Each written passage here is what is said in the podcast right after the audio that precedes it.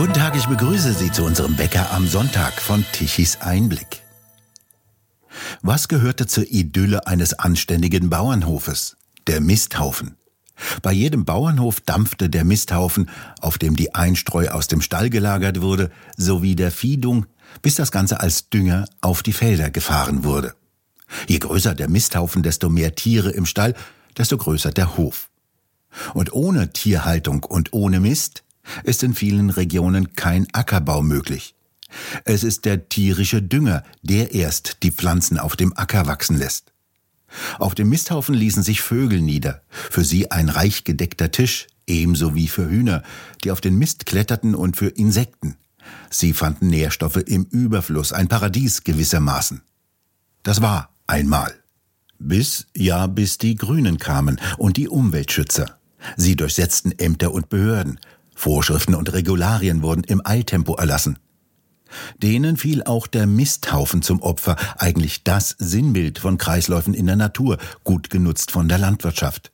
Der musste aus hygienischen Gründen verschwinden. Kaum überschaubar das Vorschriftenwerk, das sich mittlerweile um den Misthaufen rankt und das ein vollkommen aus dem Ruder gelaufener Staat abgesondert hat.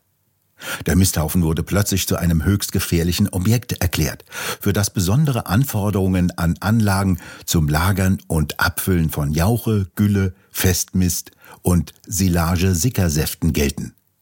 Der muss hygienisch einwandfrei abgeschlossen sein. Eine dichte Bodenplatte muss verhindern, dass bei Regen nichts mehr nach unten sickert. Die Flüssigkeiten müssen in einen Sammelkeller laufen. Nach oben hin muss der Misthaufen mit einem Dach abgedeckt sein hermetisch abgeschlossen, so wollen es die EU-Verwalter, damit die Umwelt angeblich geschützt wird. Doch umgekehrt kann auch die Umwelt keinen Nutzen aus dem Misthaufen mehr ziehen. Ein Tierleben ist nicht mehr möglich. Insekten wurden gekillt. Die waren auf die Nährstoffe angewiesen, die sie auch auf dem Misthaufen fanden. Misthaufen weg, Insekten weg. Ebenso viele kleine bäuerlichen Betriebe, die eine Kuhhaltung mit Weidegang unterhielten. Die Kühe hinterließen ihre, nun ja, Hinterlassenschaften. Und auf jedem Kuhfladen können sich zwischen 200 bis 300 Gramm Insektenmasse entwickeln. Das bedeutet bei einem durchschnittlichen Viehbesatz von drei Vieheinheiten je Hektar, zehn Kuhfladen je Vieheinheit und Tag und einer Weidesaison von 200 Tagen 1,2 bis 1,8 Tonnen Insektenmasse je Hektar, hat einmal Bauer Willi überschlagen. Die Hinterlassenschaften von Kühen sind gleichzeitig ein hochwertiger Dünger. Den kann der Bauer lagern und punktgenau auf die landwirtschaftliche Kultur aufbringen. Und zwar dann, wenn die nächste Kultur, wie zum Beispiel Weizen, es braucht. Nutztiere sind also entscheidend für den Kreislauf. Würden wir nur vegane Nahrung zu uns nehmen, würden pro Kilogramm Nahrung vier Kilogramm nicht essbarer Biomasse entstehen. Jeder Veganer hinterlässt also vier Kilogramm Biomasse pro Kilogramm Nahrung, die wir nicht verwerten können. Das sind Nebenprodukte wie Stroh, Kleie und anderes. Erst die Kuh erlaubt, diese erheblichen Verluste auszugleichen, indem sie diese Biomasse fressen und verwerten und schließlich hochwertigen Dünger produzieren kann.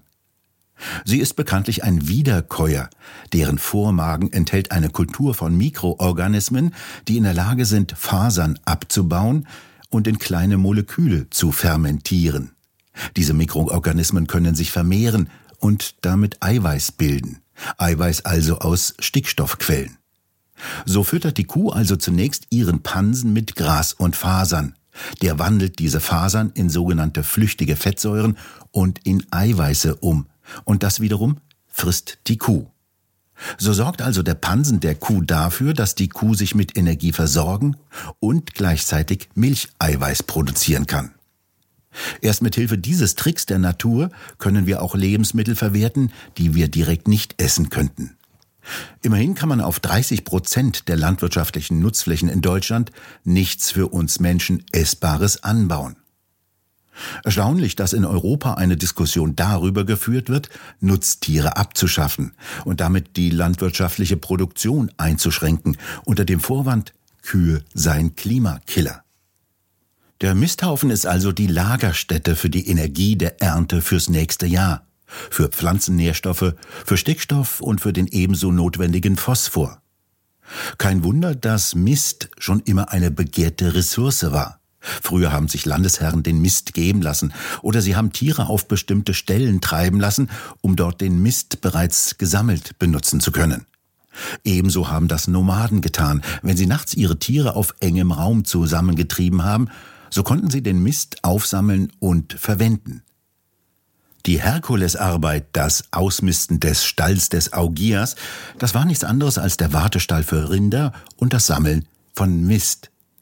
Dieser Mist wurde immer gesammelt, ein wertvolles Gut durch die Jahrhunderte hinweg. Himmel beim Stichwort Ausmisten sind wir schon wieder bei Berlin und Brüssel gelandet. Dort hat die Umweltpolitik also dafür gesorgt, dass ein vielfältiges Insektenleben auf dem Bauernhof vernichtet wurde. Während der Misthaufen also keine Insekten mehr ernähren kann, ernährt er Heerscharen von EU-Beamten, die sich den Kopf über Normen zerbrechen, wie weit der Misthaufen vom Hof entfernt sein muss, wie die Bodenplatte beschaffen sein muss und wohin das Wasser bei kräftigen Regengüssen laufen können muss. Ja, und wie denn überhaupt ein Misthaufen definiert werden muss. Und sie zerbrachen sich auch den Kopf über die Definition von Gülle.